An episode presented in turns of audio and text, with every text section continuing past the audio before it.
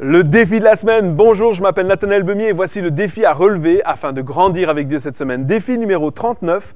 Commander avec autorité à une situation qui me ralentit ou me bloque dans ma marche avec Dieu de s'aligner à la parole de Dieu.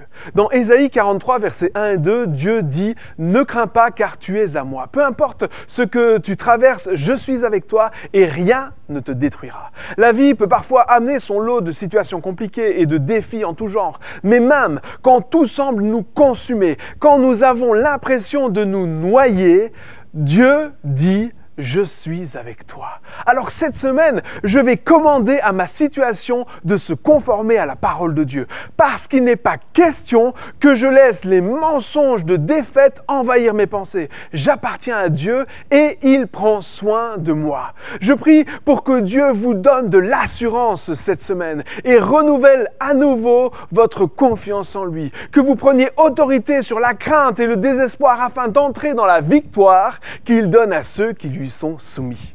N'hésitez pas à inviter des amis à relever ces défis et partager ce que vous vivez afin d'encourager d'autres à les relever également. À la semaine prochaine.